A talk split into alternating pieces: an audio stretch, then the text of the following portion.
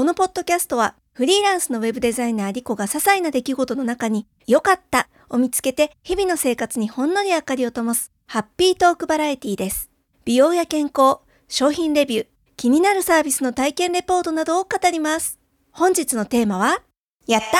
た秋がやってきた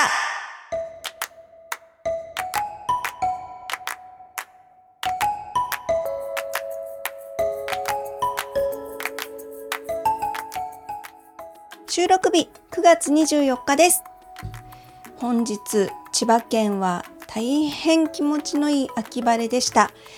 と太陽がさんさんと出ておりますけれども、程よく風が吹いていて、そして何といっても湿度が低い。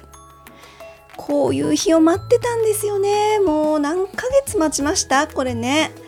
ほんとジメジメしてやったら暑くてしんどい日々が続きましたけれども、ようこそ秋さようなら夏もうしばらく来なくていいよと思ってはおりますがまたなんか暑さぶり返すなんていう予報も出てますね。えー、どうでしょう？体調の方大丈夫でしょうか？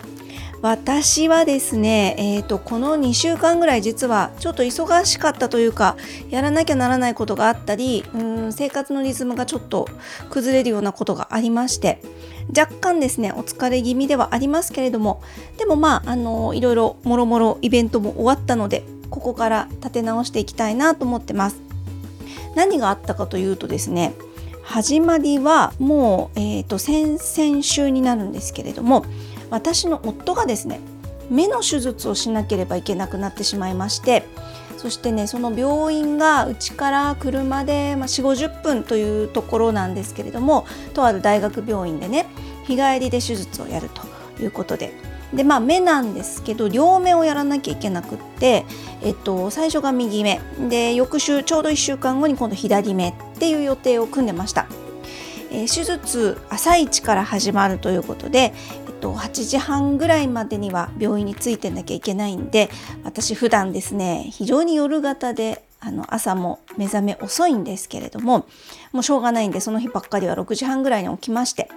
で寝ぼけまなこをこすりながら車で送り迎えをするっていうね。これがその生活のリズムを崩す きっかけになってしまったんですけれども普段からね早起きの方はそんなのなんてことないよって、えー、思われると思うんですがまあね普段は恥ずかしながら10時ぐらいに目を覚ましておるものですから6時半っていうとね結構な時差なんですよね。そうそうそうでまあでもとりあえずね手術も無事に終わってよかったなってとこなんですけど一体ねどんな手術だったかっていうとあっていうかねえっとなんで手術しなきゃいけなくなったかっていうとね帯状角膜変性症っていう病気ではないんだと思うんですけどね。そういう症状が出ました。えっと、帯状っていうのは帯の状態の状ですね、えっと、帯状疱疹とかと同じ帯状で。で角膜、えっと、変性っていうのは変わる性質と書いて、え変性と読みますけれども、え帯状角膜変性。これはですね、えーと、体質みたいですね、まあ、あの病気他の病気がきっかけになって起こる人もいるみたいなんですがあの夫の場合はですね体質的なものらしくすごいですよ。あのね角膜にカルシウムが沈着しちゃうんですって。でカルシウムってね白いじゃないですか。なので、えーと、目がまあ白く濁って見えるわけですよね。外の世界を見た時に。で夫曰く煙がかかってるような状態って言ってましたけれどもそもそも目の不調というかちょっとなんか見えづらいみたいなことを言い始めたのがもう1年半ぐらい前になるんですけれどもその時はね非分症だろうという感じの症状でした。で、えーとま、眼科にもかかってたんですけれども特に問題はないそのうち治るでしょうみたいなあそうそう。ごめんなさい。非分症は治らないんだけれども夫が訴えていた症状自体はそのうち治るでしょうって言われてたんですよ。ところが全然治らず。でそのうちですねだんだんその視界が白く濁るっていう症状が今度は出てきたのでもう一回病院に行ったところ、まあ、最初のねその訴えてた症状と関係があるのかどうかはまだわからないんですけれどもひとまず今の状態はその帯状角膜変性というものでしょうということで、えー、手術をすれば治りますよっていうことだったんですけれどもやっぱり目の手術ってねなかなかこう踏ん切りがつきづらいと思うんですよねちょっと怖いじゃないですか。でまあ夫もねあの一瞬悩んだみたいですけれどもでもやっぱりちょっと見えないことの方が困るというので手術を受けました。えー、手術時間自体は20分ぐらいかな。あの大したことないんですけれどもやっぱりその後の痛みがちょっとあったりとかあと目を保護するためのコンタクトレンズをずっとしてしないといけなくって、えー、ともうすでに1週間以上経ってるんですけれどもまだですね、えー、右目の方のコンタクトも外せない状態ですね。あの角膜が修復するらしいんですけれどもそれまではコンタクトレンズでガードしとかないといけないっていうことでまあいろいろねちょっとやっぱり不便はありますね。あの手術後のあの髪を洗ったりとかするのも目に絶対水が入らないようにっていうことを強く言われてるようなので結構気を使いながら暮らしております。もしですね目の前が白く濁るようなうんとね濁るっていうのもちょっと違うんだよね。ほんとね煙がかかってるみたいっていうのとあと光がね変な風に反射するらしいんですよ。なので、えっと、眩しいところを見た時にすごくこう光が乱反射するみたいな感じになってより見えづらくなる。っていうのを、えー、夫は言っていたのでもしそういう症状のある方いらしたらあの彼は SNS とかやってないんで自分で発信する術はないんですけれどももしね同じような方で不安な方いらしたらあのアドバイスというか自分はこうだったよっていう経験談とかはお伝えしたいっていうことなので不安な方いらっしゃったらご連絡をください。まあなんてねことがありつつの、まあ、ここ2週間だったわけですよ。で、えーとね、楽しいこともありましたお芝居見に行ったりとかお友達と飲みに行ったりとか、えー、その中でいっぱい話したいこともあるんだけどキリがないからね。そうですね。あそうそう。えっ、と前回の配信で本を読んでるっていう話をしましてプロジェクト・ヘイル・メアリーというアメリカの作家が書いた本。これがもう超面白くって前回の配信の時はまだですね、えーと、前編後編ってあるうちのその下巻の方か下巻のまだ途中だったんですけど配信直後に読み終えましてもうねロスロス本当に面白かったからもう何をして何を楽しみにこの後生きていけばいいんだぐらい寂しかったんですよね。で、えっと、前回の配信でねえーと、そのロスを埋めるためにあなたのおすすめの本を教えてくださいってお願いしたところ、えー、いただきました。オレメガさんから、えっとね「神様のパズル」という本をおすすめいただきまして作者はこれ木本さんって読むのかな？機械の木に、えっと、本ブックの本。木本真二さんという方が書かれた「神様のパズル」これをおすすめいただいて物理系 SF だそうです。えーと、オレマオレメガさんは図書館で読んでハマったっていうふうに書いていただいたので、えーとね、私ももう早速ポチりまして Kindle で買ったので、えーとね、この後読みたいなとすごく楽しみにしております。ありがとうございました。ちなみにこのねオレメガさんのコメント、えーとね、Spotify でいただいたんですよ。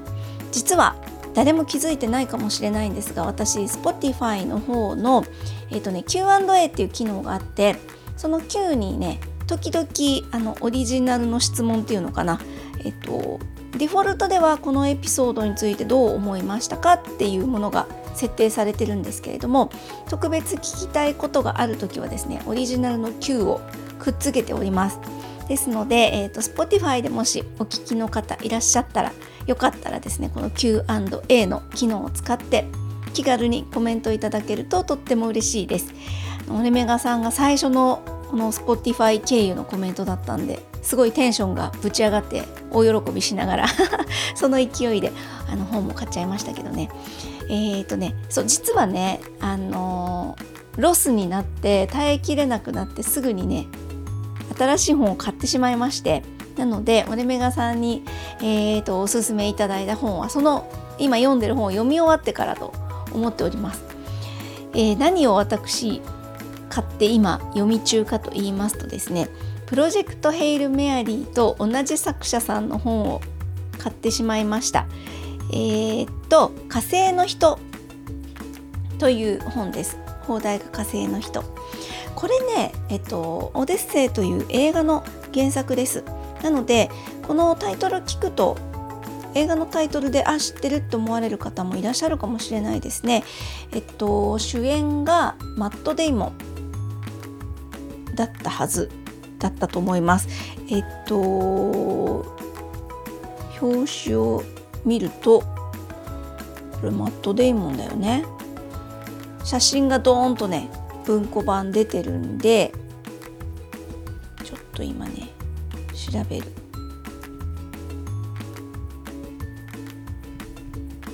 ちょっと今回はですね秋が秋の気候が気持ちよすぎるのでもうノー編集でいこうと思いまして こういう調べてるとことか普段はカットするんですがもうそのまま載っけます。あそうそうやっぱそうだ。2015年の映画「オデッセイ」ですね。で、えっと、主演がマット・デイモン。これもねあの宇宙もの SF ものということで、さすがね同じ作者さんアンディ・ウィアーさんの書かれた本だけありましてプロジェクトヘイル・メアリーに通じるようなですね、えーと、お話ですただこちらは、えっと、サスペンスっぽい要素はなくって、えーと、もうね初っ端から火星に主人公が取り残されるっていう衝撃的なところからお話が始まっていきます。プロジェクトヘイルメアリーは何が起こってるのかが読者にも伝わらないような形で進んでいくのがすごい面白いんですけれども火星の人はま最初にもう何があったかもちゃんと分かった上でじゃあ一人ぼっちで火星でどう生き延びていくのかっていうお話だと思う。えーと、この火星の人もね上下巻なんですよ結構長編なのでまだ私上巻の半分もいってないかな3分の1ぐらいに多分い差し掛かるところだと思うんですけどまあほんとねプロジェクトヘイル・メアリーもそうなんですけどこういう本を読んでいるといかにこう科学の知識が生きていく上で必要かっていうことを思い知らされますね。私はもう恥ずかしいほどの文系の人間でして理科とか数学とか点で分かってないんですけれどももうちょっと勉強すべきだったかなと今からでも少しは学ぶべきかなとちょっとね身につまされる感じです。えー、火星の人はその主人公がですね一人ぼっちで火星に取り残されて、えー、ある程度ねその何でしょうその基地みたいなところなのでたくさん物資はあるんですよ。で問題になるのは今のところね食べ物っていうことで食料をどう確保していくか要は、えっと、便利なその宇宙食みたいなもののストックはたくさんあるんだけれども1年分ぐらいしかないんですよね。で次のその火星探査というか、えー、と火星に宇宙船がやってくるミッションが行われるっていうのはもう大体いつ頃っていうのはある程度見えているんだけど1年ではちょっと間に合わない待ちきれないでその前に食料がなくなってしまうと、まあ、死を待つのみになってしまうということでじゃあどうしようかっていうんで、えー、まさかのね火星で作物を育てるっていう方に今話は進んでいるんですけれどもねえ一人でさ火星に取り残されてなんか作物育てるって相当な科学の知識が必要じゃないですか。自分一人ではねとてもじゃないけど思いもつかない。えーと、水がまずね作らなきゃいけないとかねいうこともあったりして水どうやって作るの？H2O ってね元素記号は思い浮かぶけどじゃあ H と O をどうやって合体させるのとか全然わかんないですからね。いやー本当にねあのー、だからそうそうちんぷんかんぷんなんですよ読みながらも分かんないとこもたくさんあるんだけどそれでも面白いっていうのがこのアンディ・ウィアーさんの素晴らしいところで多分言語で読むとね英語で読むともっと面白いんだろうなと思うんですけれどもさすがにそこまでの語学力も私ないので、えー、翻訳で読んでますけどそれでもねすごくとっつきやすいです。プロジェクトヘイルメアリーの話も本当はしたいんだけどこれねもう極力あらすじとか設定とか知らないまま読んだ方が楽しいと思うんですよね。まあ、ただね本当に上下巻で長いっていうのもあるし SF が受け付けないっていう人もいると思うのでなんかねあんまり情報も出さないままいいよいいよっていうのもどうかとは思うんですけど私本当に全然その素養がないんですよ科学の素養とかがなくて、えー、全く分かってない方なんだけどそれでも楽しいよっていうことは言えますしあとねえっとねプロジェクトヘルメアリーは SF なんだけれどもすごくね、えーと、心温まるバディものでもあります。私バディもの好きなんで、えー、バディものが好きな方にもおすすめできるなと思いましたあとねこれは全然言ってもネタバレにつながらないと思うので大丈夫だと思うんですが多分私一番今まで生きてきた中で読んだ本、まあ、そう多くないですけれども自分が読んだ本の中で一番好きなものを3冊あげてって言われたら多分そのうちの1冊が「老人と海」だと思います。ヘミングウェイの「老人と海」これはもう何回も読みました。何回読んだか分かんないぐらい繰り返し読んでるんですがなんか、えっと、読後感がなんとなく老人と海に近いものがあったな。プロジェクトヘイル・メアリー。全然違うんですけどね。舞台も違うしストーリー運びとかも違うんだけれども、うん、なんか読み終わった後の感じがね似てた。だからもしえっと老人と海の感じが好きな方だったら多分ね楽しめると思う。まあ、とにかくねスケールは大きいんだけどちょっとこうなんでしょうね。人間味のあるというのかな、うん、あったかみのあるところもありますしあとは本当に科学の面白さっていうのもありますしそんなにあの難解な感じの文章でもないのでエンターテインメントとして素晴らしいですね。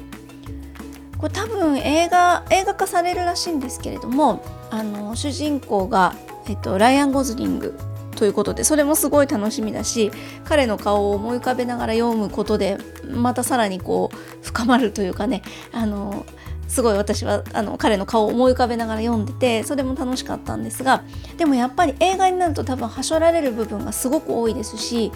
えーと映像になってない方が自分の頭の中で想像しながら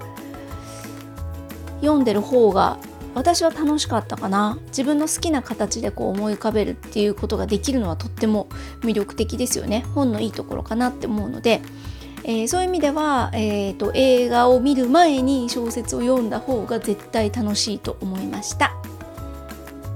ああそんなこんなで、えー、あっという間にもう時間がすごく経ってしまったので今回はとね、ネタとしてはたった2つで終わりですけれども、えーと、目の夫の目の手術の話とプロジェクトヒール・メアリーのお話で、えー、そろそろ終了したいと思います。ああそうもうちょっとねあのまた大きめのテーマぼんやりテーマでお話ししたいこともあるのでもうちょっとじゃあ、えー、頭の中が整理できたら次回話せたらいいなと思っております。よかった探しにとって一番の良かったはリスナーの皆さんに応援していただくことです。今聞いてくださっているポッドキャストプラットフォームにて番組のフォローをお願いします。Apple Podcast でお聞きの方レビューいただけたり星をポチッとしていただけるとすごく嬉しいです。励みになります。あとはですね、えー、冒頭でもお話しした通り Spotify こちらでですね Q&A の機能というのがありますのでこれを使ってコメントいただいてもとても嬉しいです。あとは、えー、公式サイトですね。よかった探し .com こちらにメールフォームございますのでどうぞお気軽に気づいたことなどお寄せください、えー、ほぼ皆勤賞でおかみさんから毎回コメントいただいているんですね。本当に嬉しいです。ありがとうございます。いつもねユーモアを交えてえーと番組の今回ここが面白かったとかそうだったんですねとか言ってくださるのがすごく励みになっております。おかみさん以外の皆さんも聞いてくださっている方からのお声が力になりますのでどうぞよろしくお願いします。お待ちしております。ではまた次にお耳にかかる時までごきげんよう。